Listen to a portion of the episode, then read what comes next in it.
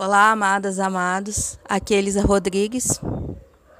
E a palavra de poder dessa semana é negociação. Eu acho que a gente segue aí no especial quarentena e as palavras também vão se manifestando, né, de acordo com o momento. Tenho pensado muito essa semana sobre negociação, porque negociação é o que a gente vai precisar nos próximos tempos. Não sei como tá aí com vocês, mas a nossa semana aqui foi a primeira semana de quarentena real, onde as pessoas é, foram para casa mesmo, assim. E aí entram alguns tipos de negociação, que são as negociações em família, que são as negociações de trabalho, negociações à distância. Eu sempre falo que quando eu faço terapia, o que eu mais faço com os clientes é ajudá-los a falar coisas. Falar é difícil e pedir do jeito certo é difícil, na hora certa. Porque falar por falar não adianta. A gente tem que saber falar, quando falar, como falar. A gente tem que colocar um poder na nossa fala para que essa fala realmente seja efetiva. E aí entra a questão da negociação. A gente vem de um processo em que a gente espera que as pessoas nos enxerguem e adivinhem o que a gente precisa. A gente não está acostumado a pedir o que realmente precisa sempre falo, né, da, de uma historinha que para mim é muito representativa, de uma alusão, na verdade, que é aquela coisa que a mulher chega cansada em casa e estressada e o que ela queria era colo. Mas ela olha irritada para o marido e fala: "Ah, bem que você podia me ajudar a fazer o jantar, né?" E aí o cara toma a patada, vai ajudar a fazer o jantar e ela continua cansada e irritada, porque o que ela queria era colo. Ela não conseguiu expressar o desejo real dela e manifestou outra coisa. Não que ele não tenha que fazer o jantar, mas que não era bem isso que ela estava precisando naquele exato momento. Então, antes de mais nada, a negociação pressupõe eu saber quem eu sou e o que eu preciso. Isso vale para mim como pessoa, vale para mim como negócio. Porque essa fala da negociação, ela também entra muito nesse momento em que alguns negócios estão de pernas para o ar. Negócios fechados ou com fluxo baixíssimo de clientes. Enfim, também entra o poder da negociação nesse momento. Então eu tenho que saber negociar. Os povos mais conhecidos por lidar bem com dinheiro são os judeus e os árabes. E eles são povos muito apaixonados pela negociação. Já é mito, né, que se você vai viajar pelos países árabes, você tem que negociar com o vendedor ali, senão ele vai ficar chateado. Ele fala um preço esperando que você retruque, que você negocie. E a negociação também pressupõe um encantamento pela conexão. Eu tenho que gostar de falar com as pessoas e negociar com elas. É uma troca, e não é uma troca só financeira, é uma troca ali de falas, de presença, e o jeito como a gente faz negócio aqui é bem diferente, porque simplesmente a pessoa coloca o preço dela e eu aceito ou não. É uma negociação bem superficial. É uma negociação em que eu é, simplesmente acato ou não uma situação. E isso faz com que eu não tenha prática nas falas, que eu não tenha prática em perceber o que realmente eu preciso ou o que realmente eu tenho, o que eu posso oferecer. E torna toda a relação muito superficial. Então, todas as negociações bem feitas pressupõem aprofundamento no outro. Se você está aí em quarentena com a família inteira, com certeza você está tendo que negociar. Negociar horários, negociar espaços, organização, uma série de coisas. E não é você chegar e impor o que você acha que tem que ser. É abrir a mesa redonda e começar a fazer negociação. O que, que vocês acham de fazer de tal jeito? Não adianta querer exigir daquela pessoa que é notívaga que ela levante cedo. Ou daquela pessoa que nunca fez atividade física, que ela obrigatoriamente tem que fazer atividade física porque você faz. E você vai fazer, continuar fazendo, usando o aplicativo da academia, o vídeo do YouTube. Existe um olhar para o outro e para o momento do outro. Talvez aquela pessoa super expansiva, nesse momento, ela esteja precisando de reclusão. Ou talvez aquela pessoa que está ali naquele momento de reclusão esteja assustada e esteja conex... tentando conexão constante, falando o tempo todo, pedindo coisas. E aí você vai ter que negociar seu espaço.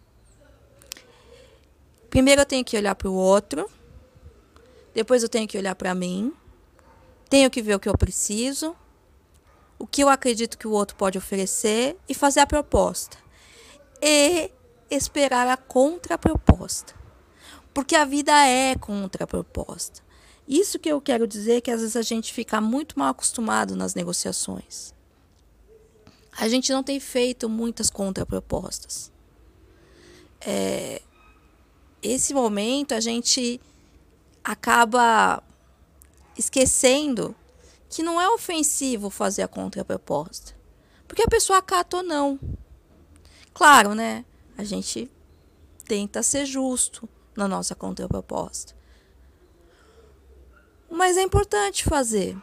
E se eu estou recebendo uma contraproposta, eu tenho que também estar muito senhora de mim para ver se eu vou aceitar ou não.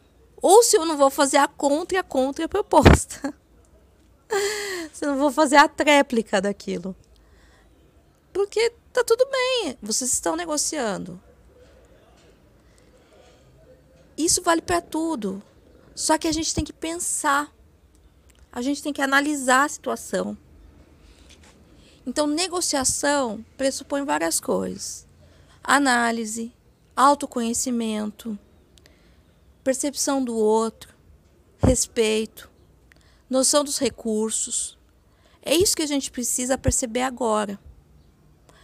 Porque a gente está sendo chamado a sair do automático porque não está nada automático esse momento. Tudo é muito novo, a gente nunca passou por isso antes. Então saiam do automático e comecem a negociar.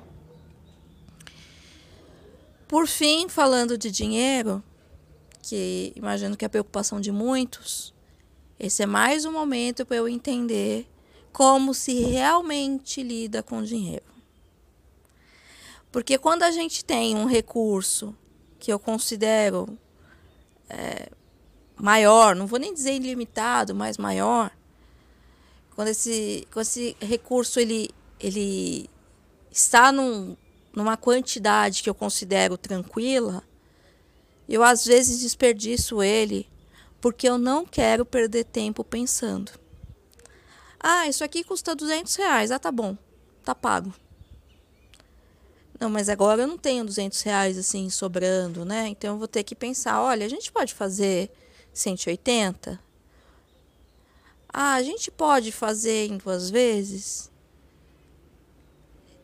E para aquelas pessoas que estão com mais problemas de dinheiro, a gente vai lembrar que o dinheiro sempre traz lições de amor.